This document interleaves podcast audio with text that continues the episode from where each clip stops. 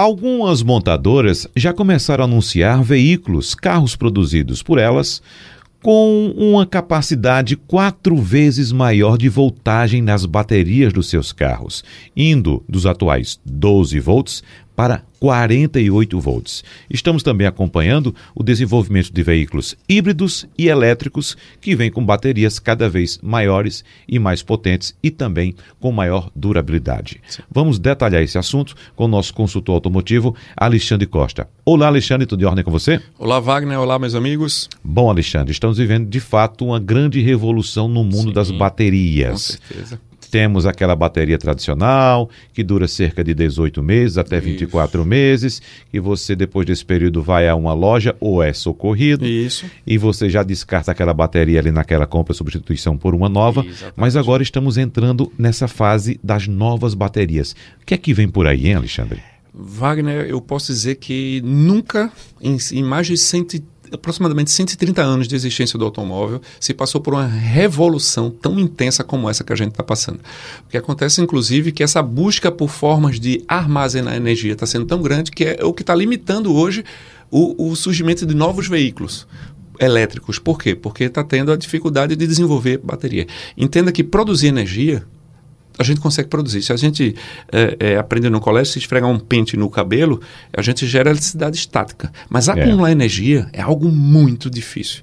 Então, a tecnologia chumbo ácido, que é utilizado hoje nas baterias 12 volts, elas têm mais de 120 anos. Na verdade, elas, dependendo da, da, do modelo que a gente for falar, ela é até mais antiga do que o próprio automóvel. O que acontece é que é uma, é uma um tipo de bateria que conseguiu entregar uma certa eficiência a um custo de produção relativamente baixo até certo ponto. O que acontece, como eu já falei em outras, em, em, outras entrevistas aqui, que a demanda pelo, de corrente elétrica do veículo tem aumentado a cada dia. Por questão de comodidade, por questão de sistemas de segurança no veículo, o 12 volts tradicional não está mais suportando. É uma transição que a gente teve da mais ou menos ali na década de 60, 60 para 70, que saiu de 6 volts para 12. Hoje a gente está indo passando direto pelo 24, não estou nem parando no 24, para você ver a demanda está sendo tão alta, e passando para os sistemas de 48 volts. Esse, esse sistema de 48 volts, ele, ele não utiliza o sistema chumbo ácido tradicional, porque senão seria uma bateria muito grande. Uhum. Ele usa baterias de íons de lítio, só para quem está nos escutando. É, uma, é um tipo de bateria é, similar ao que se usa em laptop e, e, e celular hoje em dia e no sistema 48 volts, e ela tem um porte mais ou menos de uma bateria de chumbo ácido, isso aqui é interessante, só com uma capacidade muito maior, e sem falar nas baterias hoje de, dos veículos híbridos e elétricos. Quando a gente fala de um Tesla, por exemplo, que chega a 100 kWh de potência da bateria, e é isso que faz aquele carro acelerar tão rápido, que as pessoas dizem, ah, o motor uh, do Tesla é o que faz ele fazer de 0 a 100 em menos de 3 segundos. Não, é a bateria. Isso é que chama muita atenção. Então, é uma bateria tão potente, tão potente, que se sua casa estiver faltando energia, eu posso alimentar a casa com a carga da bateria do carro. Então, só para as pessoas terem uma noção da capacidade de uma bateria dessa. Então, está tendo um desenvolvimento muito grande. É, o íons de lítio ele está sendo amplamente utilizado. A Toyota usa níquel hidreto metálico, que é outro tipo de liga, também muito eficiente, com um custo relativamente baixo, mas já existem estudos de bateria de carbono, que é o chamado grafeno. Existem outros estudos também. Uh, é desenvolvido já há um tempo aqui pela Nissan com a Universidade de São Paulo um veículo elétrico que utiliza o etanol para gerar eletricidade. Negócio interessante. E depois carregar numa bateria. Então não pode ser em qualquer bateria que ele vai ser carregado. Então, se vai haver uma grande mudança tecnológica, eu digo, está justamente nas baterias. Aquelas pessoas que ainda duvidam do carro elétrico, Sim. Alexandre. Conhecemos algumas, né? É, algumas, exatamente.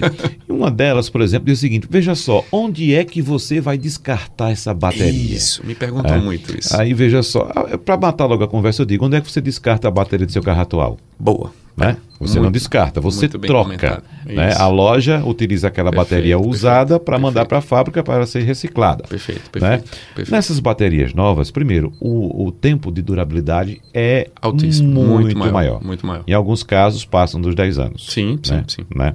sim. Mas, Alexandre, 10 anos de durabilidade, estamos falando dos tempos atuais, a Isso. expectativa é que se aumente. Sim. Né? 10 anos de durabilidade é praticamente o tempo de vida útil do carro. Isso, e né? a gente Quem parar dos nossos ouvintes aqui direitinho- utiliza, ou Isso. quantos utilizam o mesmo carro há Isso. 10 anos? É né? muito bom você falar essa questão do descarte, porque dois pontos interessantes. As pessoas dizem, ah, mas o, o- a bateria, eu não vou levar um choque. Uma bateria tão potente dessa, 100 kWh, não vou levar um choque. Trabalha com 200, 300. O Porsche novo foi lançado, o Taycan foi lançado com 800 volts do sistema. O, da- o híbrido da Volvo é 400 volts. Ah, Alexandre, eu não vou levar um choque. O interessante é que as pessoas há 130 anos andam sentadas em cima de um tanque de combustível cheio de gasolina e ninguém nunca se preocupou com isso. Que tem potencial para explodir um automóvel. Concorda E ainda comigo? tem quem anda em cima de um bujão de gás. Exatamente. E ninguém nunca Na verdade, o cilindro, né? Estou apenas aqui enfeitando a história. As pessoas nunca se preocuparam com isso. É porque existe um certo temor e desconhecimento da questão da, da energia elétrica. Ainda existe isso. Outro detalhe é que, é, assim como você comentou, o que é que eu vou fazer com a bateria? Ninguém nunca se preocupou o que é feito com as baterias de chumbo ácido, que é altamente poluente e que é regulamentado por lei. A troca da bateria no momento da substituição o fornecedor ele tem que recolher essa bateria e devolver para o fabricante, porque tem dois elementos altamente nocíveis ao meio ambiente: o chumbo e o ácido.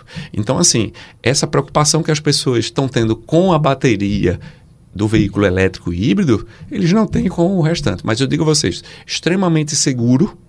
Se passar numa rua alagada, ninguém vai levar choque, o carro não vai parar de funcionar, isso aí eu garanto. Logicamente, a manutenção e reparo de itens de alta tensão em veículos híbridos e elétricos, aí sim, profissionais qualificados, certificados, porque exige o uso de ferramentas e equipamentos e procedimentos de segurança. A gente faz treinamento, explica muito sobre isso. Realmente tem que ser um profissional qualificado. Mas para o usuário tradicional, é absolutamente seguro. É, eu posso confirmar para você que eu já tomei choque Sim, de bateria. Sim. Agora foi 12 volts. Não, exatamente. Por isso que você está aqui com a gente.